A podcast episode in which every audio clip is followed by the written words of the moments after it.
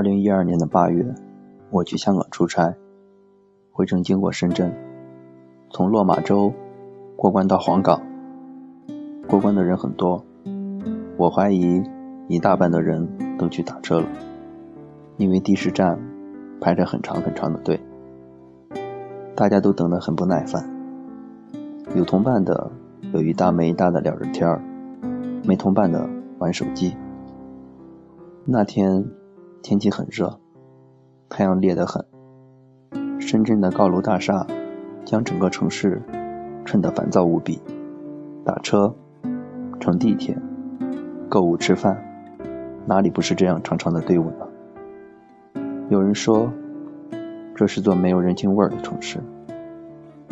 大概是因为人太多，所以只剩人味儿了吧。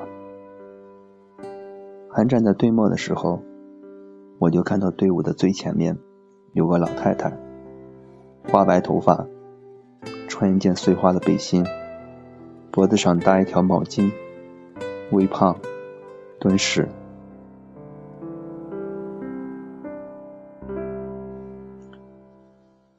她不停地穿梭在排队等车的人和出租车之间，一辆车子开走。他就马上指挥后面的车子开上前来，然后招呼排队的人往前走，帮他们拿行李放进后备箱。他的动作非常快，非常连贯。如果没有看到他的样子，还以为是个壮年小伙子。其实我也是渐渐靠近他之后才看清的。他看起来应该至少有六十岁了。背也挺不直，满身的汗。虽然毛巾搭在脖子上，但来不及擦。不得不去擦的时候，大概是汗水已经滑进了眼睛。当时我愤愤地想：这个地方怎么能雇这么大年纪的老太太干这种活？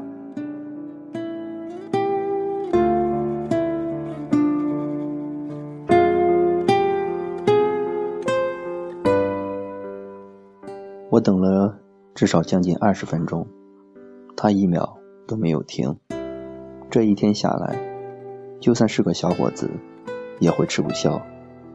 慢慢的，我挪到了队伍的最前面，这才看到老太太身边的栏杆上挂着一块硬纸板，大意是说：“乘客们，我在二零零八年的汶川地震中。”失去了家园和亲人，辗转来到深圳，在这个的士站，给大家拦车、搬行李，为大家提供一点点便利和帮助。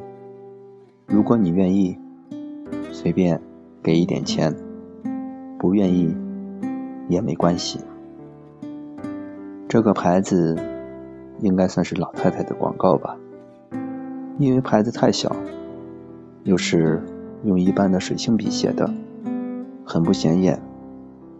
乘客们聊天的聊天，玩手机的玩手机，很多人都没有注意。排在后面的乘客基本也看不到这个牌子。等到能看到牌子时，说明已经快排到车了。而从上车到车开走的过程是非常快速的，车来了。上车就走，几十秒的停留而已。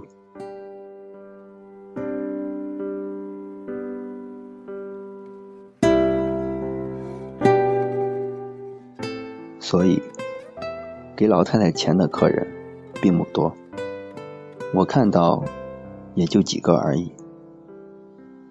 但是这一点都没有影响她的积极性，她一直那么斗志昂扬，好像……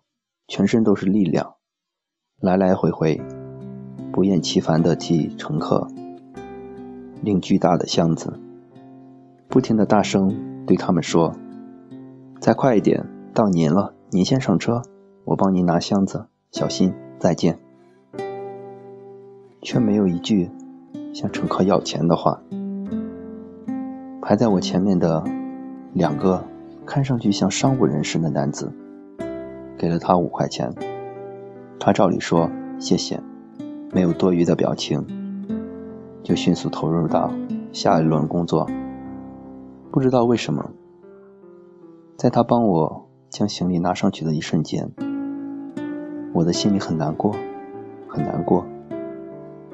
我想跟他说不用了，我自己来。但是他的力气很大，不容我反抗。好像用这种方法告诉所有人，他是在靠劳动赚赚钱，不靠乞讨，也不靠同情，这是他的工作。我也给了他五块钱。车子迅速驶离，他的身影在后视镜中渐渐成了一个小点儿。我想。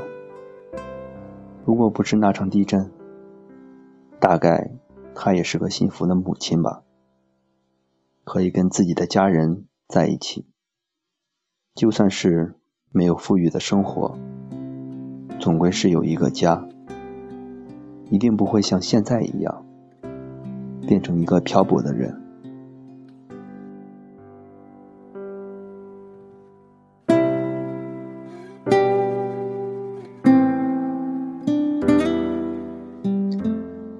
不想去怀疑他是骗子。他给别人带来了便利，为乘客提供了帮助。他付出的那些汗水和劳动都是真实的。如果你有天路过黄冈的士站，打车的时候再看到他，请给他一点钱，为他的劳动买单，也为一个六十多岁的老太太。的坚强买单。